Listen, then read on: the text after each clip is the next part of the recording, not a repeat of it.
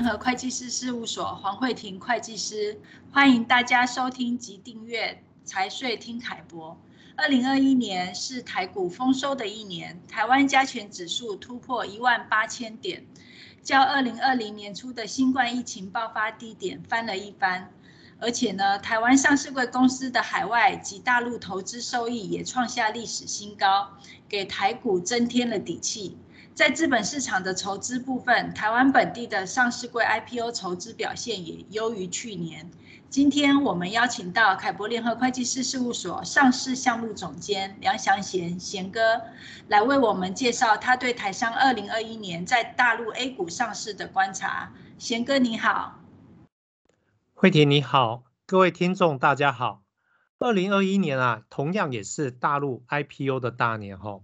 而台商二零二一年在大陆 A 股上市，还有一个特色，就是台湾的上市贵公司啊，分拆在 A 股 IPO 的数量，今年起已超过传统的无根台商 A 股 IPO 的数量了。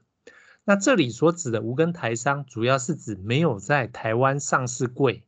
或者是说他的经营业务啊，也没有在台湾的台商，所以没有敬业及独立性等难关要解决。那么呢，因为台股上市贵公司需要重组其投资架构，将以台湾母公司或境外开曼 KY 公司为主体的投资架构，经过调整后，而要将其营运该项业务的主体呢，落在大陆的公司。以及进行股份制的改造，那这边就是简称它叫做股改，并且要排除大陆主体与母公司或关联企业的同业竞争，那这里就简称竞业后，保持其资产、人员、财务、机构、业务的独立性及完整性后，才能够华丽的转身要上 A 股。那在大陆呢，筹资。并降低财务费用，提升品牌形象与拓展本地市场，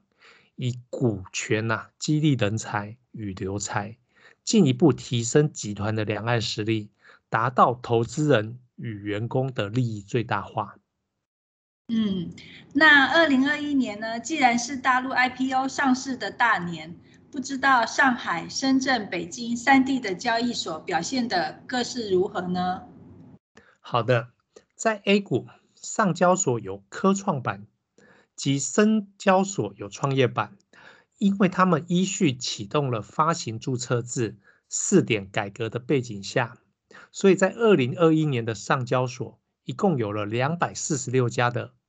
IPO 上市挂牌，其中主板占了八十七家，科创板有一百六十二家。那在深交所的部分，一共有两百三十二家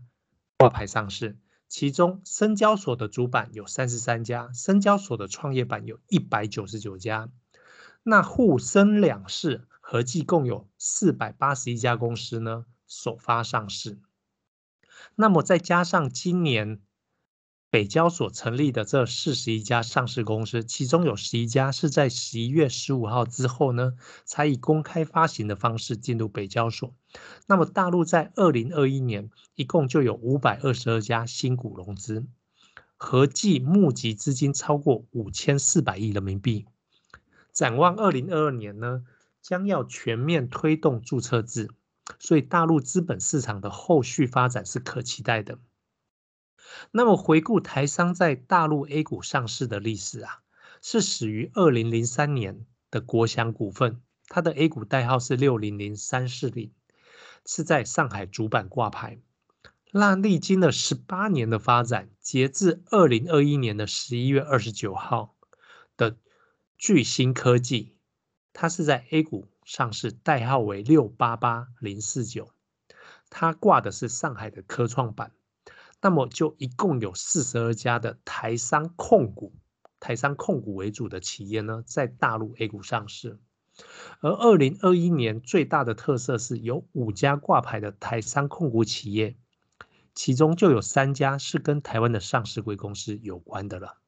我们也可以看到那个在公众号里面的文章有列出这个呃图图表，好。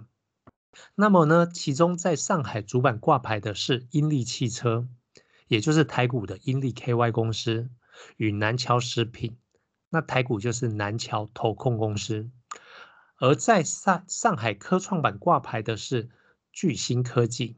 那它是台股瑞昱科技的股东所转投资的。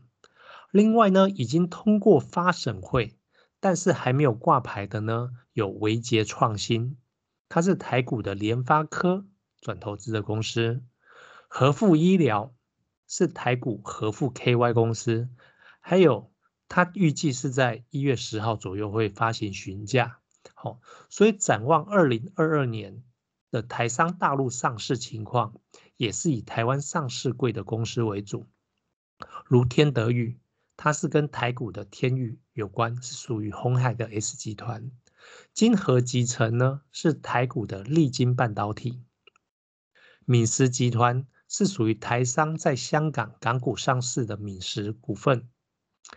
博成科技是台股的博成电子。信音电子是台股的信音，龙洋电子是台股的鼎炫 KY，盛辉集成是台股盛辉等等，这些都是处于啊申报的阶段。还有呢，有一些是属于没有申报，但是已经在台湾有发布公告的，比如说鼎美新材，那它是属于台股的巨大；信邦同安，它是台股的信邦；金融科技是台股的。金源电子、中丰化学是台股的材料 KY 公司，南宝高盛是台股的南宝，百合纤纤维制造是属于台股的百合兴业或百合 KY 公司，恒美光电是台股的恒美光，鲜活果汁是台股的鲜活 KY，还有像昂宝是属于台股的敦南等等，以上都是属于啊。陆续要冲刺在大陆 A 股上市的公司啊！哇，没想到有这么多台股上市贵公司准备加入投 A 的，对，加 A 的上大陆上市方向呢？对的，对的，也就是说台股加 A 呀，哦，这个可能就是会成为台商在大陆上市的主角，而目前这个趋势在今年已经得到了。认证好，那我认为穿越疫情跟贸易摩擦的困扰之后呢，最后还是要回归到企业经营的本质来看待，因为毕竟两岸的资本市场都有其各自的特点，两岸的资本市场大家各自努力来提升企业的价值，企业呢在地筹资以改善他们的资本结构，分拆不同的主体，并且聚焦各自的业务。才是进一步提升集团的两岸实力，达到投资人与员工的利益最大化。而台商中小家族企业在面对大陆生产要素，比如说像环保、公安，或比如说缺电、缺工的这一些成本的提高，以及供应链洗牌及高科技冷战的变局下，在考量啊。台商家族二代传承与抗风险能力等等因素之后呢，适时转回台湾重建生产基地，重新布局，也不失为一个台商家族家族企业啊可进可退的选项哦。